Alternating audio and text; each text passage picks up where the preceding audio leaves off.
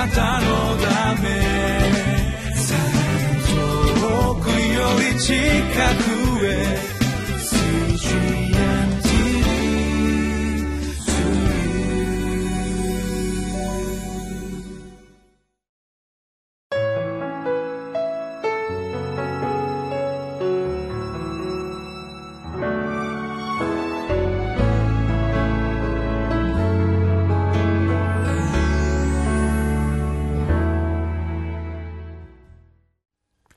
皆さんご機嫌いかがですか？3月24日木曜日のリビングライフです。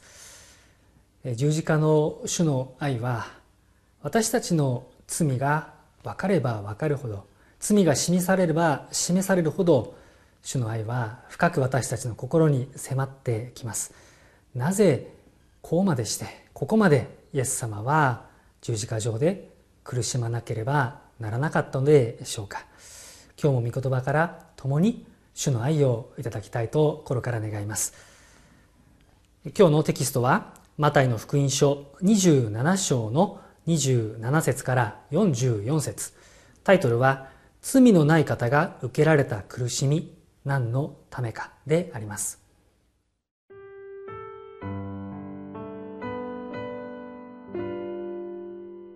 マタイの福音書27章。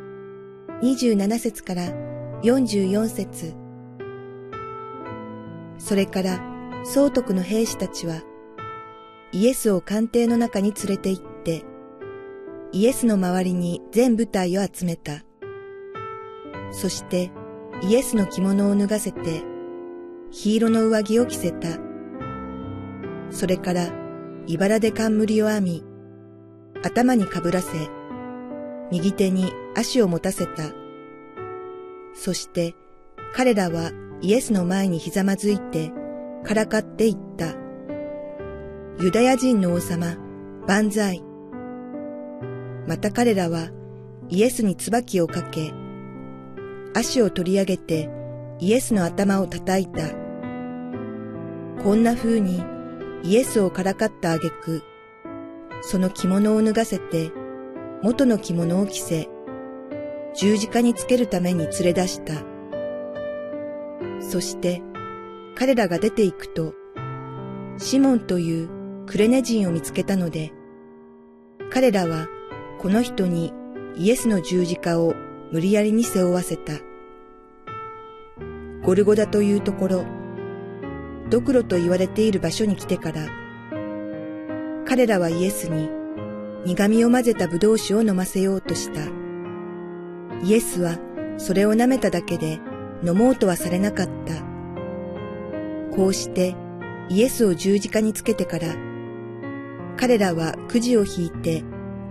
イエスの着物を分け、そこに座ってイエスの見張りをした。また、イエスの頭の上には、これはユダヤ人の王イエスであると書いた罪状書きを掲げた。その時、イエスと一緒に二人の強盗が、一人は右に、一人は左に十字架につけられた。道を行く人々は頭を振りながらイエスを罵って言った。神殿を打ち壊して三日で建てる人よ。もし神の子なら自分を救ってみろ。十字架から降りてこい。同じように、祭司長たちも、立法学者、長老たちと一緒になって、イエスをあざけって言った。彼は他人を救ったが、自分は救えない。イスラエルの王だ。今、十字架から降りてもらおうか。そうしたら、我々は信じるから。彼は神により頼んでいる。もし神のお気に入りなら今救っていただくがいい。私は神の子だと言っているのだから。イエスと一緒に十字架につけられた強盗どもも同じようにイエスを罵った。イエス様はイエス様を信じる者たちにとっては一体どのようなお方でありますでしょうか。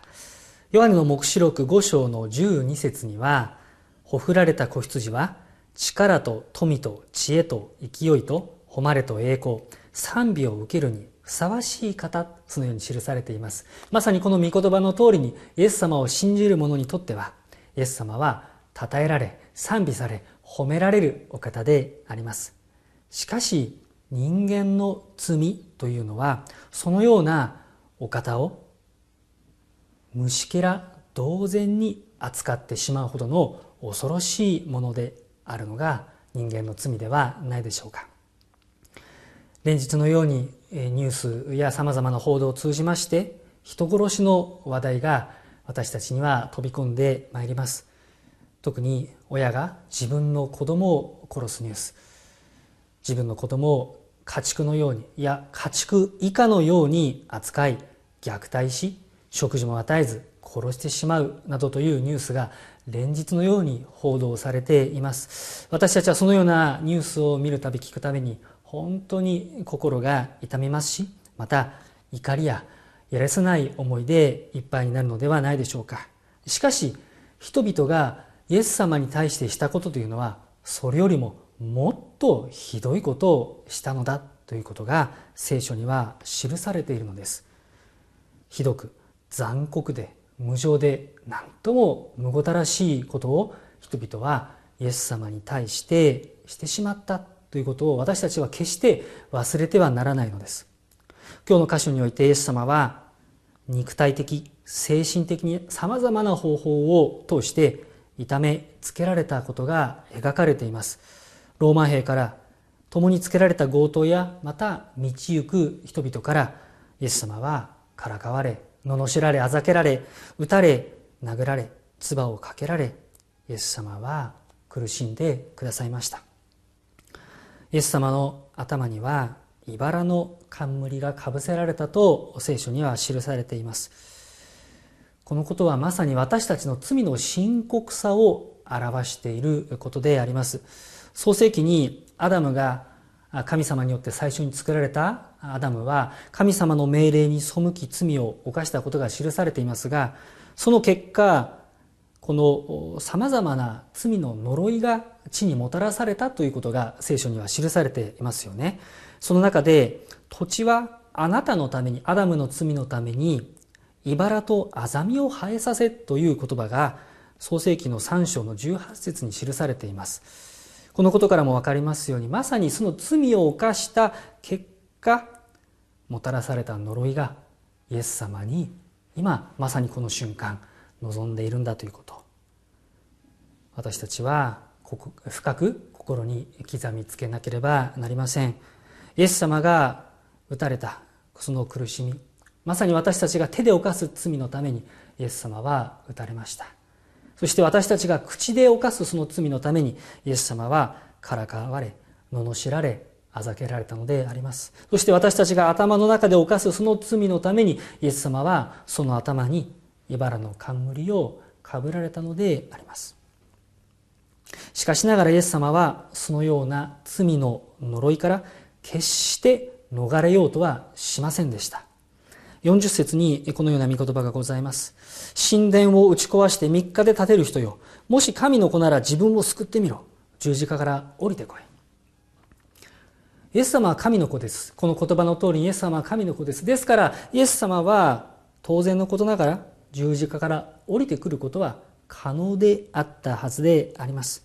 しかしながらイエス様はその極限までの苦しみの中にあっても最後までその場から十字架から逃げることはいたしませんでした。なぜならばそれは父なる神様の御心にかなわないことであったからです。イザヤ書の53章の10節にはしかし彼を砕いて痛めることは主の見心であったという言葉があります。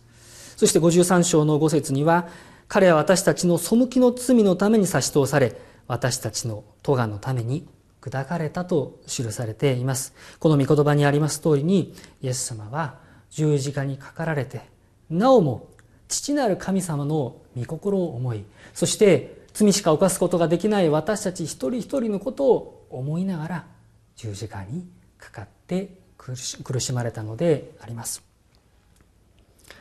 これらは全て聖書の予言通りに成就したされたことであります。通常杉越の祭りの前には人を処刑するなんてことはありえない出来事であったそうです。さらにこの二人の囚人がイエス様と同じく十字架に貼り付けにされましたけれどもこれも通常ではありえないことでありました。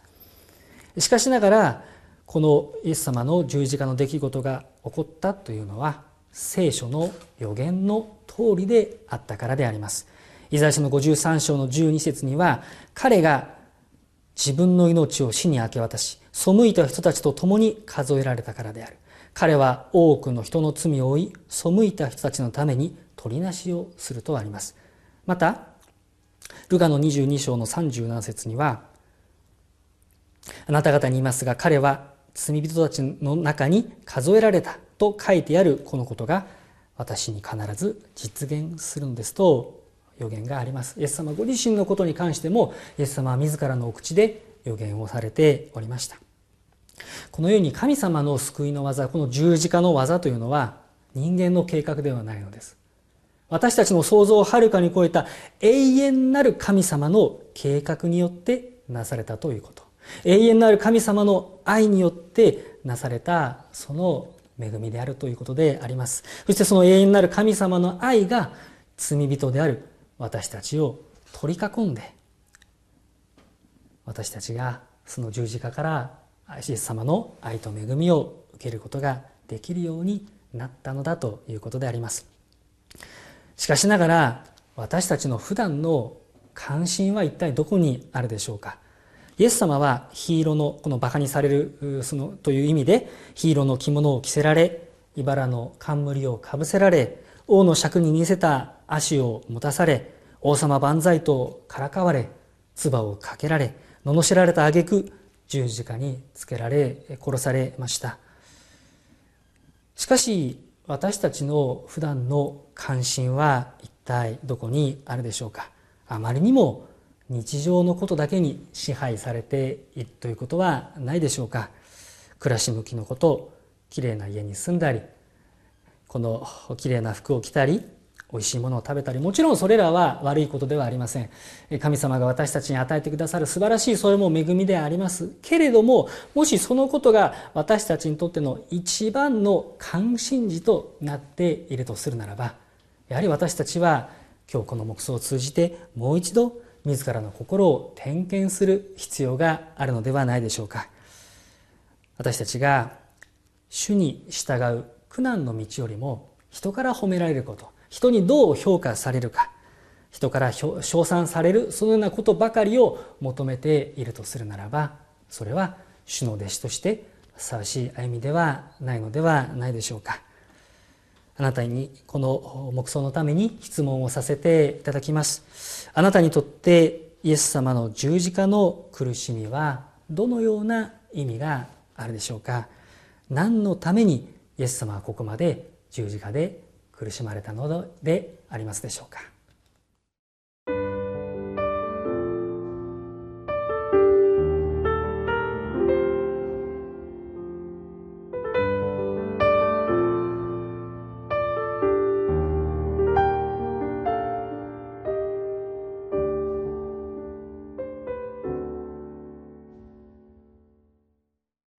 それでは御言葉に応答して共にお祈りをいたしましょう。